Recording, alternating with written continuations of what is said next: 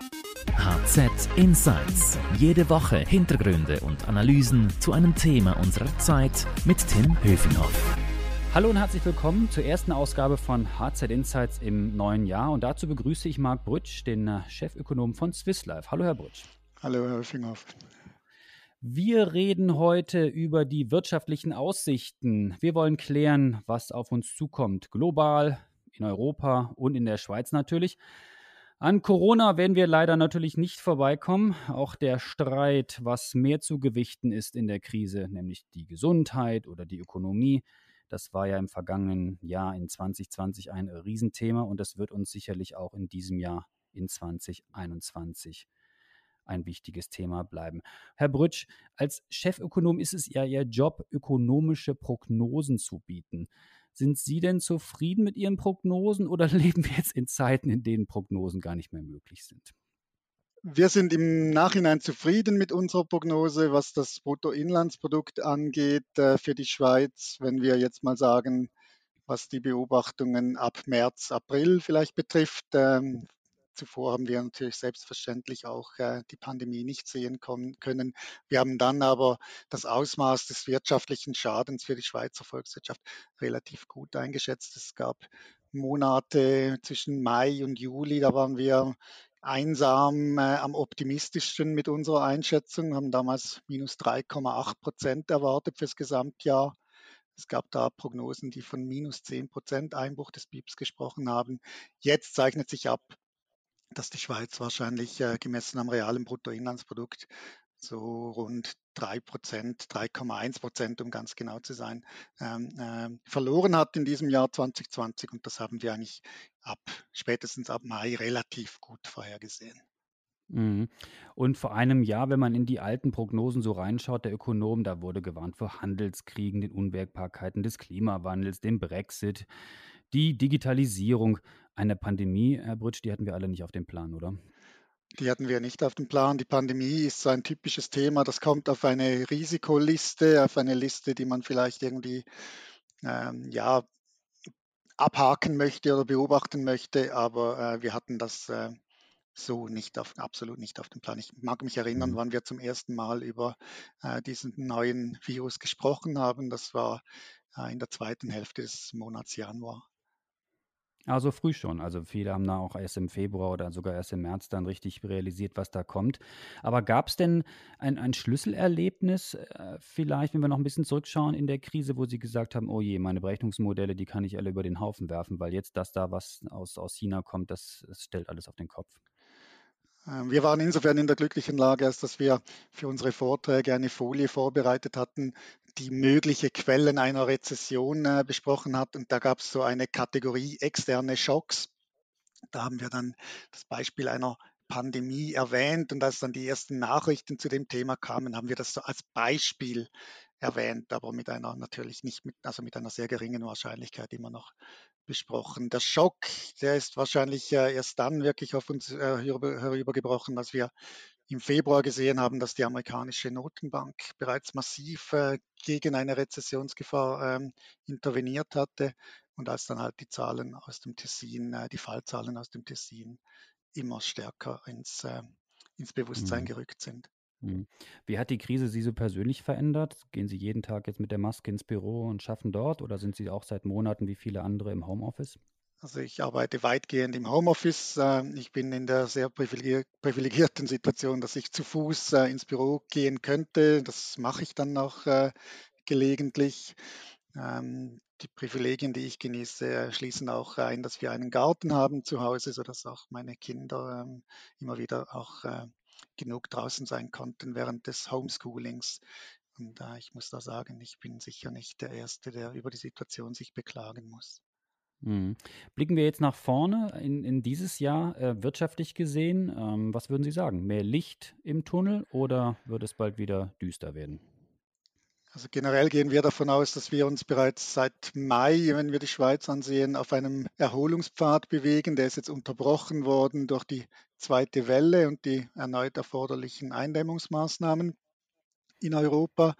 Wir gehen davon aus, dass diese Delle im Laufe des ersten Quartals überwunden sein wird. jedes Szenario, das man jetzt formuliert, hängt natürlich vom Erfolg der Impfkampagnen ab, äh, vom Tempo, mit dem äh, wir allenfalls eine Impfung äh, erreichen können. Und dementsprechend haben wir drei alternative Szenarien formuliert, die, die, die entsprechende Überlegungen zur, zum Impferfolg ähm, machen. Mhm. Und wie ist Ihr Eindruck jetzt so Anfang, Anfang des neuen Jahres? Werden die Impfungen die Wende bringen und unser altes Leben schnell zurückbringen oder wird das noch lange dauern? Die Impfungen werden insofern den Erfolg bringen, dass wir dann äh, Wirtschaft und Gesellschaft wieder öffnen können. Äh, das erwarten wir tatsächlich äh, im Laufe dieses Jahres, dass das erreicht werden kann. Äh, gewisse Länder sind da äh, sicher im Vorteil, weil sie das viel schneller unternehmen als vielleicht wir hier in der Schweiz. Rückkehr zum äh, Leben wie zuvor, das äh, wäre nicht meine Erwartung. Wir werden äh, Langzeitfolgen äh, der Rezession und der Pandemie äh, zu gewärtigen haben. Das schließt ein, dass wir davon ausgehen, dass die Arbeitslosenzahlen in der Schweiz noch steigen. Wir werden auch vermehrt von Firmenkonkursen hören und es gibt auch ganz natürliche Firmenaufgaben in den Sektoren, die äh, von der Pandemie besonders stark betroffen waren. Mhm. Was sind denn so Key-Indikatoren, auf die Sie jetzt besonders intensiv schauen? Also worauf achtet der Ökonom jetzt äh, und, und deutet äh, diese Daten dann, um zu sagen, es könnte in jene oder in diese Richtung gehen? Gut, da äh, waren wir insofern Profiteure von der Krise, dass wir plötzlich ganz viele ähm, äh, hochfrequente Daten zur Verfügung haben. Äh, das ist eigentlich so ab April, Mai letzten Jahres ist das wie aus dem Boden geschossen. Also wir haben Indikatoren, die das Ausmaß der ähm, äh, jeweils äh, gültigen Eindämmungsmaßnahmen beschreiben. Wir haben Indikatoren, die eigentlich Tag für Tag uns einen Hinweis geben, wie die Mobilität der einzelnen äh, Wirtschaftsakteure ist, äh, nach Regionen aufgeschlüsselt. Und anhand dieser Daten kann man recht gut ähm, die wirtschaftliche Dynamik einschätzen. Man kann eben genau daraus auch ablesen, dass äh, der Einbruch jetzt in dieser zweiten Welle wirtschaftlich betrachtet weit geringer war als in der ersten Welle. Und da haben wir wirklich profitiert. Da gibt es auch äh, ganz neue Indikatoren, gerade auch in der Schweiz, die eigentlich fast in Echtzeit das Bruttoinlandsprodukt bemessen. Und da haben wir eine viel bessere Orientierung, äh, wohin die wirtschaftliche Entwicklung geht, als das noch vor zwölf Monaten der Fall war. Mhm. Sagen Sie, wie ist Ihre Einschätzung? Wer hat die Oberhand in der Debatte jetzt in der Krise? Die Mediziner, die Virologen oder die Wirtschaftswissenschaftler? Wem hört die Politik mehr zu?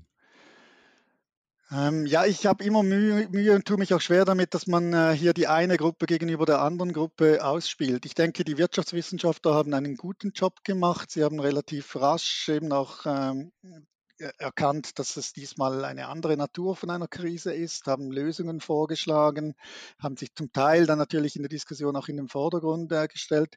Ich glaube nicht, dass es eine, ein, ein Auseinanderspielen sein sollte zwischen diesen beiden Expertengruppen.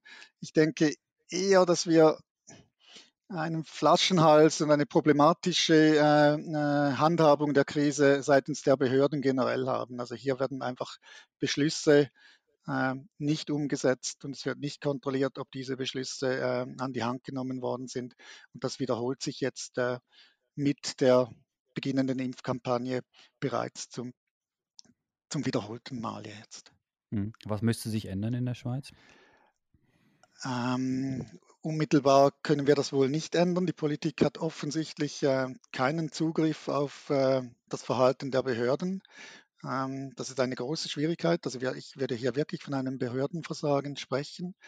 Ähm, was helfen würde generell wäre wahrscheinlich, äh, dass wir im Anschluss an die Pandemie dann auch äh, irgendwo eine Fehlerkultur aufbauen, wo wir alle halt uns auch wieder mal bewusst werden, welche Fehler im Zuge der, der, der, der, Krise begangen worden sind. Äh, das schließt uns selber auch ein. Das haben wir mit unserem eigenen Team bereits gemacht, wo wir uns eben auch überlegt haben, welche Zeichen haben wir vielleicht zu spät wahrgenommen. Mhm. Sprechen wir kurz über die Lockdowns. Was ist eigentlich schädlicher für eine Volkswirtschaft? Würden Sie sagen, der knallharte landesweite Lockdown vielleicht über einen begrenzten Zeitraum oder ist es aus ökonomischer Sicht vielleicht besser, so regionale Lösungen zu machen über einen längeren Zeitraum? Es gibt jetzt auch mittlerweile viele Erfahrungen in verschiedenen Ländern. Österreich, Spanien, Deutschland, die Schweiz, jeder macht es ja so ein bisschen anders. Was, was haben Sie denn da vielleicht rausfinden können? Genau, also das war unsere Annahme eigentlich im Sommer und die Annahme generell der, der meisten Ökonomen, würde ich sagen, dass mit Vorhandensein äh, effizienter Testverfahren, äh, dass man tatsächlich eben dazu übergehen könnte, sehr breit zu testen, diese Apps eben halt wirklich auch wirkungsvoll einzusetzen und dann anhand äh, steigender Inzidenzzahlen eben lokale Lockdowns äh, beschließen zu können, anhand transparenter Regeln, anhand eines Ampelsystems beispielsweise, wie es in Irland äh, zum Einsatz kommt oder in Kalifornien. Das hätte funktionieren können, wenn man eben tatsächlich die Testverfahren umgesetzt hätte und wenn die App breit im Einsatz gewesen wäre. Da hat man meiner Meinung nach auch seitens der Behörden versagt. Und dann würden eben so lokale Lockdowns mit einer beschränkten Dauer, mit sehr transparenten Regeln, die äh, würden ähm, ein, eine gute Wirksamkeit erzielen. Was absolut mhm. schädlich ist, ist diese Unsicherheit, diese ähm, offensichtliche Planlosigkeit, die dann alle zwei, Tagen, äh, alle zwei Tage die Regeln wieder ändern. Das mhm. ist sehr schädlich Aber für die Wirtschaft. Aber gibt es Beispiele, wie manche Länder vielleicht besser durch die Lockdowns gekommen sind? Hat sich Österreich vielleicht besser entwickelt als, als andere Länder oder als Deutschland oder als Spanien, weil sie früher oder später den Lockdown gemacht haben? Ich habe gelesen, dass Sie auch ausgerechnet haben, wie sich das, wie sich bestimmte Lockdowns ja auf, auf das BIP in verschiedenen mhm. Ländern ausgewirkt haben. Ähm, ja, diesen Anspruch konnte Österreich vielleicht noch während der ersten Welle äh, für sich äh, äh, ja, in Anspruch nehmen. Jetzt äh, sieht es äh, auch nicht danach aus, dass Österreich die zweite Welle besser gehandhabt hätte. Ähm, vieles hat auch mit Glück zu tun, äh, geografische Lage, Neuseeland, äh, andere Länder, die äh, äh in einer Inselsituation sind, die konnten offensichtlich die Lockdowns äh, besser handhaben. Dann hat es mit früheren Erfahrungen zu tun und mit der Akzeptanz natürlich auch von äh, gewissen scharfen Maßnahmen. Also eben gewisse Lockdowns, Maßnahmen die in Asien akzeptiert wurden, die wären in Europa möglicherweise nicht durchsetzbar gewesen. Aber mhm. es stimmt schon, es ist, ein, über die ganze Krise fehlt mir die Bereitschaft, von dem Besten zu lernen. Das hat man irgendwo, ähm, das hat man nicht auf die Reihe gekriegt. Ähm, Weiteres Beispiel, Deutschland hat wohl noch zu Beginn des Monats Dezember, im November ist Deutschland davon ausgegangen, dass es von der zweiten Welle weit weniger betroffen sein würde als die Nachbarstaaten. Das war absehbar, dass Deutschland von der zweiten Welle genauso betroffen sein wird. Das ist, mhm. äh, Sprechen wir jetzt nochmal vielleicht über einige Länder und äh, Regionen, also nicht nur, weil wir Lust und Spaß an der Geografie haben, sondern weil wir uns auch fragen wollen, wie das dann auf die Schweiz wirkt. Fangen wir mal mit der größten und mächtigsten Ökonomie der Welt an, also den USA. Trump, äh, er glaubt es wahrscheinlich noch nicht selber, aber er wird wahrscheinlich in den nächsten Tagen doch abtreten und Biden übernimmt. Was passiert? Äh, lange Stagnation dort, Arbeitslosigkeit hoch oder was erwarten Sie für die größte Ökonomie der Welt? Ähm, ein Punkt der Arbeitslosigkeit, würde ich sagen, hat äh, die USA das Gröbste bereits überwunden. Ich denke, in den USA geht es jetzt sehr rasch daran, eben auch eine vernünftige Impfkampagne aufzusetzen, äh, die Pandemie zu bewältigen. Ich denke, da kann Biden äh, auch äh, mit der Unterstützung der, ähm, der Bundesstaaten rechnen. Und dann würde ich für die USA erwarten, dass äh, Kompromisse gefunden werden, auch bezüglich äh, Konjunkturprogrammen, Infrastrukturprogrammen. Das wäre denkbar, dass das jetzt in der aktuellen Konstellation möglich äh, wird.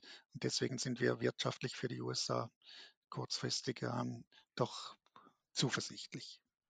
Der andere große Gegenspieler auf der anderen Seite sozusagen China, mehr denn je schnell und zurück zur alten Stärke oder wie lautet das Fazit zu China? Ja, China scheint ähm, eben äh, aufgrund gewisser Vorteile äh, in der Durchsetzbarkeit von äh, Eindämmungsmaßnahmen äh, die Pandemie in den Griff gekriegt zu haben. Ähm, China hat erstaunlicherweise gar nicht so viel äh, äh, puncto fiskal- und geldpolitischer Unterstützung machen müssen, um die Wirtschaft wieder ähm, ähm, in Fahrt zu bringen.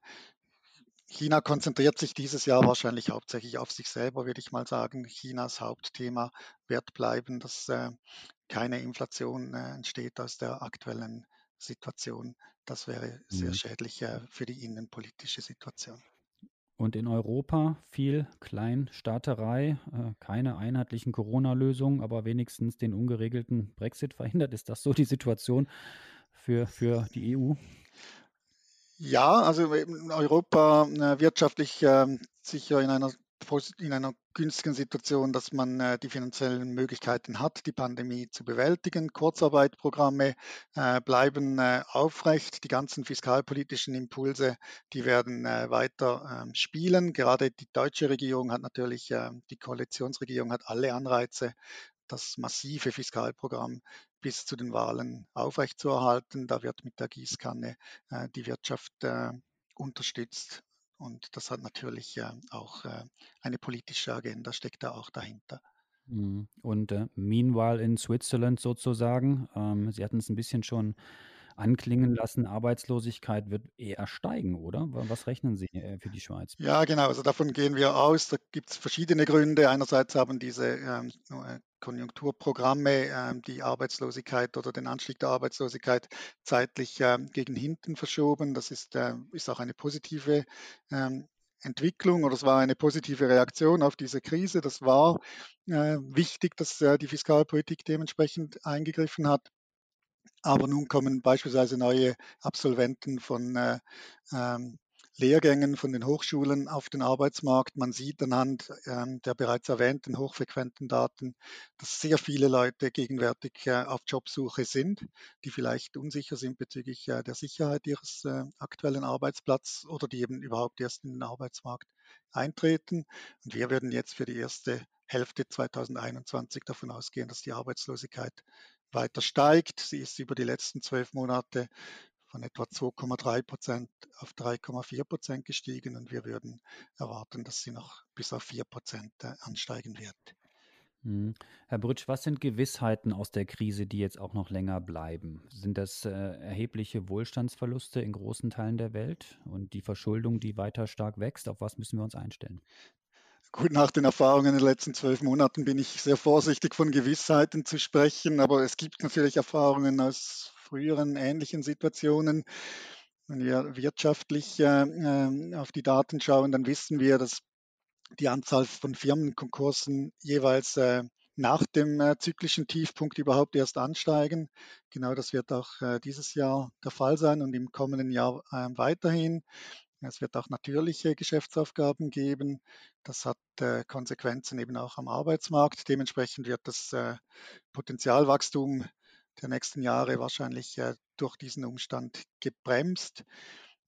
Es ist keine Gewissheit, aber es gibt schon eine, äh, eine Evidenz aus früheren Pandem pandemischen Situationen, früheren Pandemien, dass die politische Unsicherheit und eben auch die, äh, die Wohlstandsverteilung ähm, zu sozialen Problemen führt. Ähm, es gibt eine ganz interessante äh, neue Studie, ein Arbeitspapier des Internationalen Währungsfonds, der genau das besagt, dass äh, immer im Anschluss an eine Pandemie eigentlich die, die politische Unsicherheit zunimmt.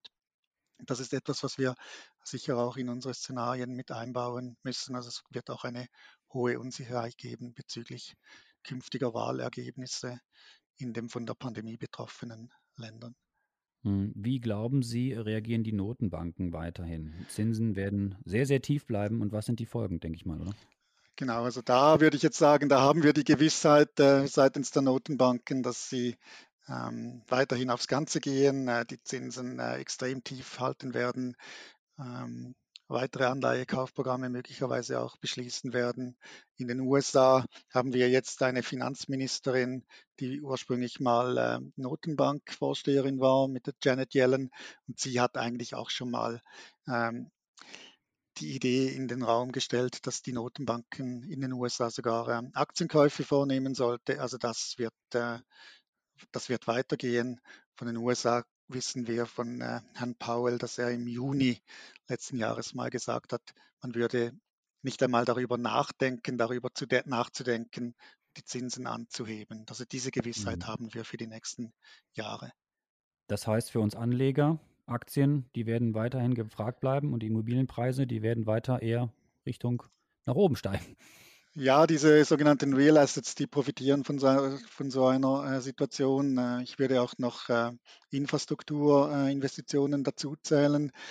Und das ist ja nicht eine neue Entwicklung. Die Pandemie hat diese Entwicklung einfach noch mehr verschärft und sie ist jetzt zu einer Konsensus, Betrachtung geworden. Das ist eigentlich eine Entwicklung, die wir seit der Bewältigung der Finanzkrise bereits beobachtet haben, spätestens seit der europäischen Schuldenkrise. Wir bezeichnen das als eine Ära von Finanzrepression. Da geht es darum, dass die Nominalzinsen, zu welchen sich die staatlichen Schuldnern finanzieren oder refinanzieren müssen, dass die künstlich gedeckelt werden. Und da äh, resultieren dann negative Realzinsen auf solche Papiere. Und in diesem Umfeld ist es vorteilhaft, in Aktien investiert zu bleiben oder eben am Immobilienmarkt investiert zu sein. Hm, ganz kurz vielleicht noch das Stichwort Inflation. Es gibt äh, Leute, die sagen, die Inflationsraten könnten steigen. Was heißt das und warum musste uns das sorgen? Also wir gehen auch davon aus, dass kurzfristig äh, in diesem Jahr die Inflationsraten steigen werden. Äh, wir hatten letztes Jahr sehr niedrige Inflationszahlen, auch weil die Energiepreise sich ja deutlich nach unten bewegt haben. Jetzt erwarten wir einen Anstieg. Kurzfristig äh, macht uns der nicht unbedingt Sorgen.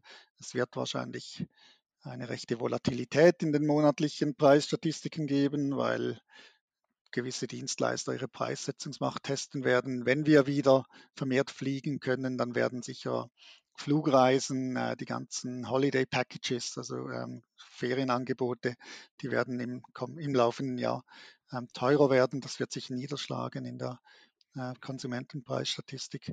Längerfristig müssen wir uns mit dem Thema vermehrt befassen, weil wir wie bereits angetönt, eine extreme äh, fiskalpolitische Reaktion auf diese Krise gesehen haben, in äh, weit höherem Ausmaß als nach 2008, 2009. Dieses Geld ist jetzt in der Realwirtschaft drin, diese Liquidität ist da und die kann längerfristig ein, ein, ein Inflationspotenzial schaffen. Also da haben sich die Spielregeln schon verändert im Vergleich zur Situation nach der Finanzkrise. Hm, Stichwort Spielregeln. Weltweit sehen wir große Hilfen, die anlaufen. Wir geben den Airlines Staatshilfe, wir helfen Selbstständigen. Äh, Herr Trump schickt seinen Bürgern Schecks. Herr Britsch, rutschen wir jetzt stärker in die, in die Staatswirtschaft, also nicht nur in Europa, sondern weltweit?